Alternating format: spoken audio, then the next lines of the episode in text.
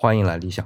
熟悉理想主义的朋友会知道啊，除了我们荔枝 FM 平台和 Apple 的 Podcast 平台上同步更新理想主义的内容外，理想主义还有个公众微信号，在上面呢会有详细的每一期的节目文案。当然，像我们一分钟系列节目的文案文字还是比较少的，差不多每期三百字左右。然而在周末说电视剧系列节目中啊，文案一般都会超过三千字。在过去，理想整理这些文字会花去大量的时间。然而在最近啊，理想大概核算过啊。整理文案的时间比过去啊省去了一半左右，这对于理想来说是一种莫大的幸福啊！